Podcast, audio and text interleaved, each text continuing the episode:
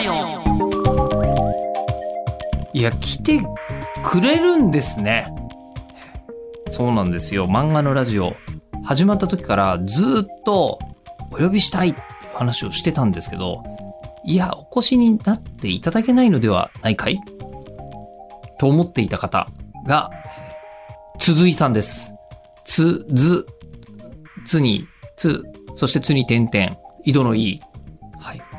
もうあの、不女子のつづいさんという作品に、私、結構あのーなんですかね、あんまりないルートで出会ってまして、これどういう話かっていうのは、まあ、ご本人にお伝えしたので、あの、その部分で聞いていただければいいんですが、で、えーあの、なんていうんですかね、その不女子の鈴井さんが、僕はすごいと思ってたら、第20回文化庁メディア芸術祭推薦作品とかになってるんですね。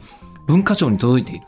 はい。で、えー、裸一貫鈴井さんという新しいですね、あのシリーズが始まったんですけども、この3月に連載が終わって、今後どうするんだろうっていうところなので、えーお越しいただくことができたということで、ドラフト1位の人にお会いするのって、こちらも、いや、いろいろ早口になるよねって。だからお前がオタクなんじゃないかっていう話なんですけど、まあそれはそうなんです。えということで、あの、割とですね、あの、とても本質的な作家さんっていうのかな？っていうところに悩みながら今回お話、お伺いをしたという、えー回でございます。お聞きいただきましょう。鈴井さんです。どうぞ。実在されるんですね。まずそこなんですよ。はい。どうも、はじめまして。はじめまして、鈴井です。はい。あの、どういう感じかっていうのを、あんまり細かくお話ししない方がいいと思うんですけど、めっちゃほがらかそう。ほがらか。ほがらか。ありがとうございます。ええあの、ずっと笑顔で、もう間違いなくここにハッピーって確かに書いてありそう。ええ僕あの、あの T シャツマジいいなって、ありがとうございます。本当に思って嬉しい。おりましたが、わざわざスタジオまでありがとうございます。こちらこそお読みいただいてありがとうございます。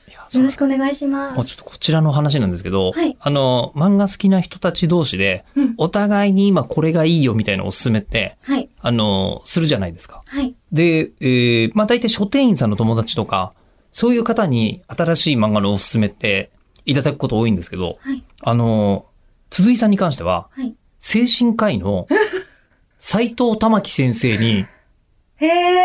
おすすめいただいたんですよ。すごい。あれ？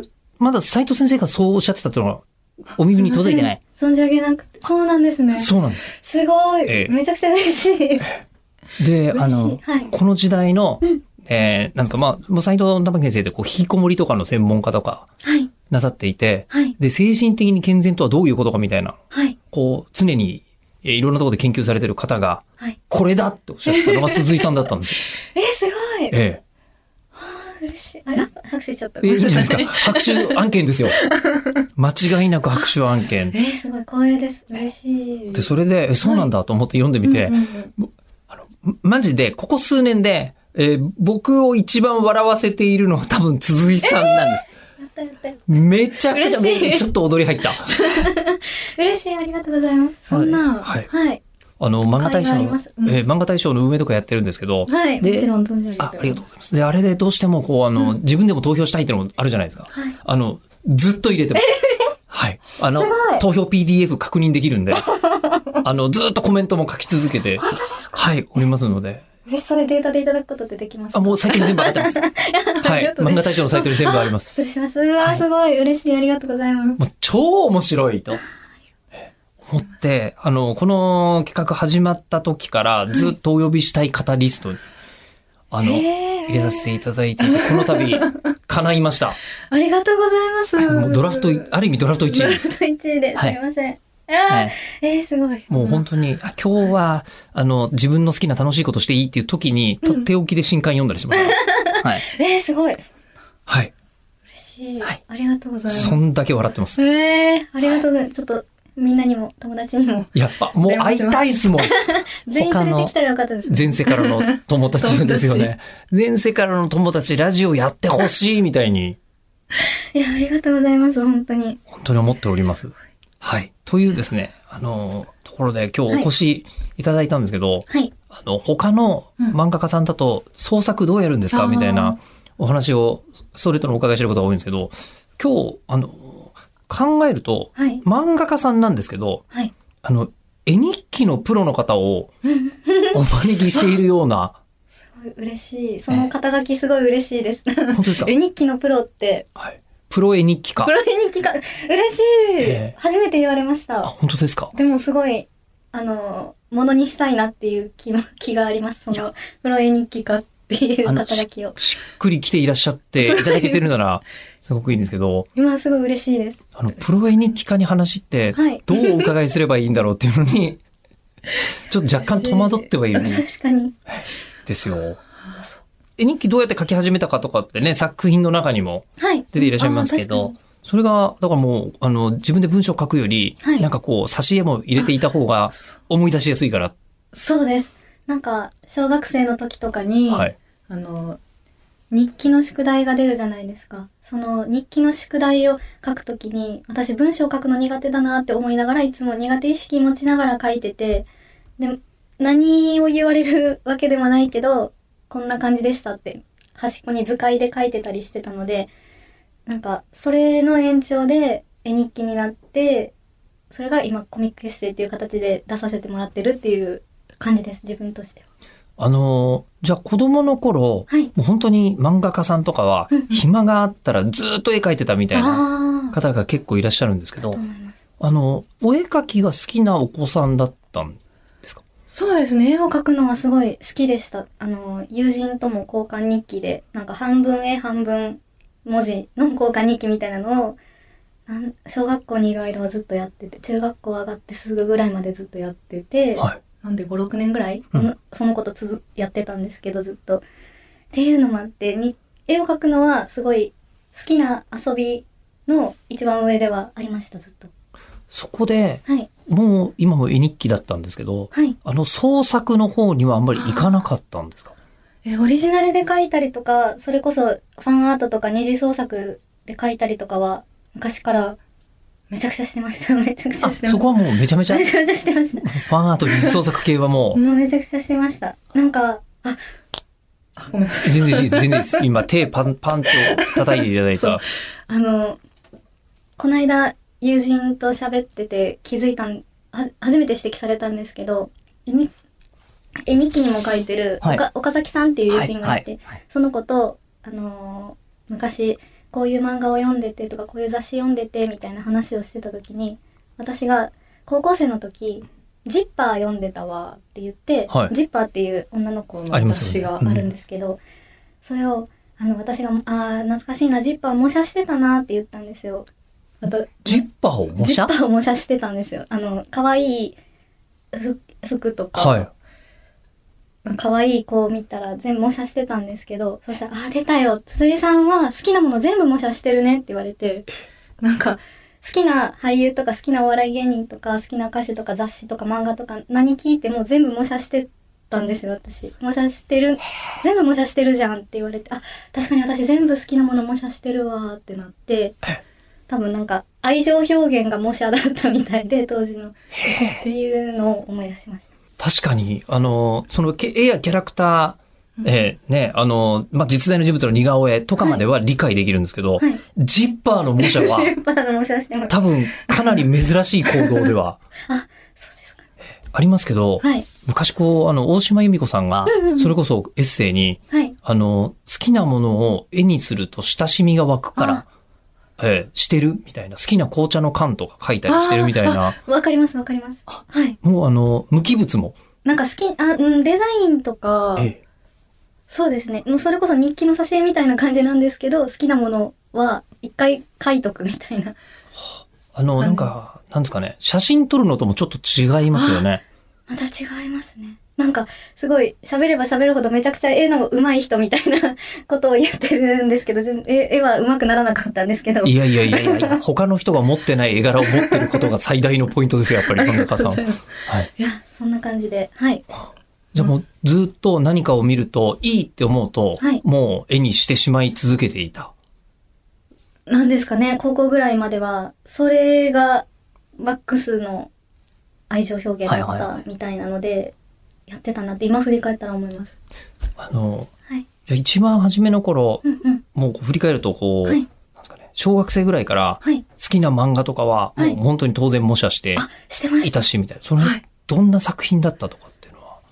私、あの、チャオが好きで。はい。チャオ出てきますよね、お話の中でもね。そう、チャオっ子だったので、はい少女漫画雑誌のチャオ大好きで、えチャオのあの好きな漫画の第1話とかを全部模写してみたいな。全部？ぜあ、全部。初めから最後までですか？あえっ、と、違う、えっ、と、初めからさ、えっ、と、好きなページとか、はいはいはいはい。あの、毎月新連載があるんですけど、はいはいその、新連載が始まったら、それの作品の好きなページ模写してとかをやってました。めちゃくちゃ熱心な読者。熱心。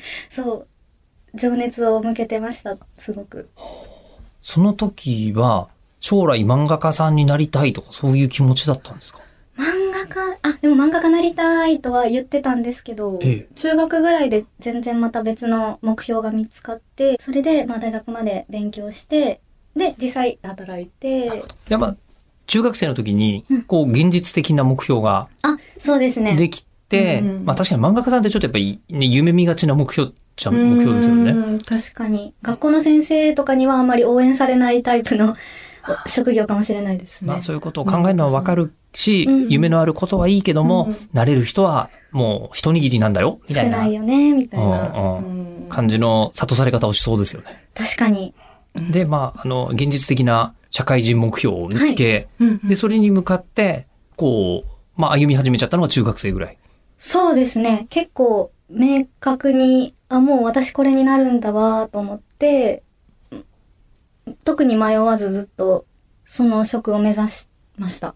その職を？はい、指しそその職業。目指していると、はい。まあまあ絵は描いたとしても、はい。あの、やっぱり趣味っていう趣感じ。味でいいなと思って、別に私は漫画家を、漫画家になれなくても別に好きな時に漫画描けるわっていう、なんか、自信じゃないけど、え。自分に対する、あれが、認識があったので、別に無理やり、無理やりってことはないけど、あの、職業にしなくても漫画は描き続けられるな、絵は描き続けられるなって、描き続けるだろうなって思ってたので、特にそれを、あの、一番の職業、これで人生やっていくってするつもりは一切なくって、それまで。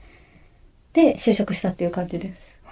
はい。で、楽しく、はい。こう、あの、こう、絵を描いてるとうんうん。なると、はい。あの、中高ぐらいで、うん。世の中には同人誌を描く人がいるみたいな。らしいっていうのは、はいはい。中、中高ぐらいで、はい。やっぱり一回来ますよね。一回、あの、噂ではい届きました。コミケというものがあるらしいみたいな。あるらしい。でもすごい田舎だったので、そしてうちにあんまりインターネットが届いてなかったので、はい。あのー本当にらしいっていうのだけ聞こえて、で、私も、あの、当時まだそこまで SNS とかもないし、なんか、本当に、模写してたんでしょうね。家で一人で。あの、もたらされる、チャオとか。チャオはさすがに中学生だともう違うかな。そうですね。もう、ジャンプ作品とか、好きな、はい。他の漫画だったりとか、あとは好きな、えー俳優さんとかはい。を模写してた。それってノートに書いてたあん、で、ノートに書いてました。結構な冊数になりません？めちゃくちゃすごかったです。あ、今もうよ3、40センチぐらいの。手のポーズをつけてらっしゃいますけど、はいうんこれぐらいの量がはい。溜まっていった。もうぜ全然、あの、こう捨てたりとかしないで、あ、もう貯めてました。いやもう貯めた方がいいですよね。それは、あの、勉強机のここ、右下の方。右下の一番大きいところが、あ、あるあるある あの、お絵かきノート。あそこがもうパンパンになるぐらい、あの、ノートを入れてて、えええで、でも多分、どこだったかなどこかに書いたと思うんですけど、鈴井さんシリーズの、はいあの、一回それを実家から、あの、一人暮らしの家に持って帰ってきて、はいで、全部さ、処分したんですよ。処分しちゃって、ああ、なんでしちゃったんだろうって今となっては思うんですけど、なんかしちゃいましたね。恥ずかしくなって。ああ、あのーなんでしょう。もう、あえて言葉遣いが作品に出てくるみたいな言い方で言いますけど、はいあの、オタクの情緒って何でしょうね？本当に、こうなった、上下してたんですよね。上に上がったり下がったりで、うんあの、ある日突然、あの、全部捨てたくなる 日が突然現れて、捨てたことが良かったこともあればう、ん。何年も引きずるパターンと、両方ありますよね。これ今、私が死んだらどうなってしまうんだろうって思ったら、もう。不安に、不安になって、本当に。残しておけないって思って、親にこんなもの見せられないって思って、多分処分しちゃったんですよね。いやー、本当に、あの、その時の想像力がそっちにベクトルが向いただけで あり、もっと冷静な、客観的なベクトルから見たら、いや、まあ多少そうかもしれないけど、大体大丈夫だろうみたいな。なんでそこ前向きになれなかったんだ なんか、その、置いとくと処分するの間の道が絶対あったのにって今となっては思うんですけど、でもその時はもうそれが一生懸命だったんですよ。わかります。ね あの、最善だと信じてあの、処分しちゃった。オタクって多分住宅ローンとか組めないんじゃないかって思う瞬間がありまして、30年間同じ気持ちで過ごすなんて、あちょっと想像つかないぞと。確かに。はいそうかも。言われたら不安になってきました。あだってジェットコースターのような気持ちで生きていませんか？生きています。ですよね。はい。なんか、そうですね。感受性、感受性すごい気がします。あの。旗から見たら、いや別にどうってことないでしょと。この一枚の写真が存在しただけでしょっうん。ていうのに対し、あのー、オタクは自分の、ね、こう推しがこういうことをしたら、うん。うんはぁーともなるし、あれこんなに好きだったのになぜ今俺はがっかりしているんだ？みたいなあります。ことも同時にありあり。で、がっかりしたけど、次の日の、うんもうまた別のこう SNS の更新を見て、うんやっぱり大丈夫だった。みたいなとか、ジェットコースターのように過ごしてますよね。すごい、おっしゃる通りです。いや 本当に僕も30年ぐらいそういう気持ちで、もっとか、もっとだな、もう。ああ、はいすごい。そうなんですよ。今日、はいあの、一番お伺いしたかったはい。ことがですね、はい。僕47歳のオタクでして、はい。で、えー僕は、まあ、10代の時に、うんうんあの、こう、書店グランデの、あ、違う、書店ブックマートの漫画コーナーにうん。行ってですね、はいあるあるんですよ、神田の神保町に。はいはい。ここで、あの、今まで自分の家の近くの漫画、あー本、本屋さんの漫画コーナーで探しても、うん。いくら探してもなかった漫画が全部あったんですよ。へえ。わかります？こうあの、当時の、こう、キャプテン翼を一巻が欲しかったら、い注文して、おばあちゃんに注文して買ってもらわないと買えないみたいな。はい。だけど、あの、ここに行くと、全巻ある。え？注文しなくても？みたいなのに、中学生の時に気づいて、はいここは俺のいるべき場所だって思ってからもう、そういう道が。スタートしちゃってるんです。へえ。こういうお話聞くの好きそうですね。めっちゃ好き。私、オタクの話す聞くの本当に大好きで。いや、でもそこはいで中学生の時に機動警察パトレーバーがあって、そこから究極超人 R というものがあるらしいというのを古本屋でしかなかったのがそこにあったんですよ。全部みたいなのが全てのスタートです。すごい。え人の歴史、人に歴史ありですね。すごい。この時からはいメンタルは変わってないんです、ずっと。あ、今になってもすごい。素晴らしいことですね。もう今、でも、いや、変わると思いますか？うーん、まあ変わってきてない方だと思います、自分も。ね時々あの、こう、オタクの先達たちが、はい。突然飽きる日が来るぞ、みたいなことを言う人がいるじゃないですか。でももういなくなってきたんですよね。自分より年上では。この人は死ぬまでこうなんだろうって人たちしかいなくなってきたんです、先達に。なるほど。だから大丈夫じゃないかなっていう気がしてきてるんですけど。すごくでも、個人的に元気をいただける話でした。多分聞かせていただいてありがとうございます。すいません、ありがとうございます。え、で、あの、今日聞きたかった話はですね、はいはい。ここの、僕が10代の時気持ちは変わってないし、はい。当時思っていたこととほぼ一緒なんですけど、うんうん。推しって言葉がないんです。なるほど、当時は。当時ないんです。はで、今、翻ってですね、あ。はい。えー、私には、今、10代の娘が、はい。はい、おりまして、17歳。はい。17歳の娘は、はい。1日に100回ぐらい推しって言うんですよ。わむちゃくちゃオタクに育ってるんです着々と。着々、まあ、しょうしょうがないよねと思いますし。別に訂正する気も一切ねうんうんうん。いや、オタク楽しいよねっていううん話をしてるのですが。うんで、その、推しって言葉って、はい。こんなにいつ頃当たり前になった？萌えの頃まだギリなかったんだよね。はー20年ぐらい前。あ、AKB か。一般化したのはそうかもねう。んその前から現場でチラチラとみんなが、まあそうだよね。多分あー21世紀に入ってからだよね。なんか、私も、もともとは、あの、実在の3次元のアイドルの人に向けて使う言葉の印象があって、今みたいになんか、あの、二次元のキャラクターだったりとか、あの、すごい幅広いものに対して推しっていう言葉使うようになったのって、結構もう、ツイッターどころか、もう、もうちょっと手前ぐらい、え、どれぐらいなんだろあでもツイッターのぐらいのタイミングってすごいありそうですねう。。推推しがすい。ごく世に広まったのは。推しって、えーどうなんでしょうね。え、面白い論文ないかな？そういう。あ、いるかもいるかも。ある可能性ありますね。うん。推しカップ。そうとかね、確かに。確かに。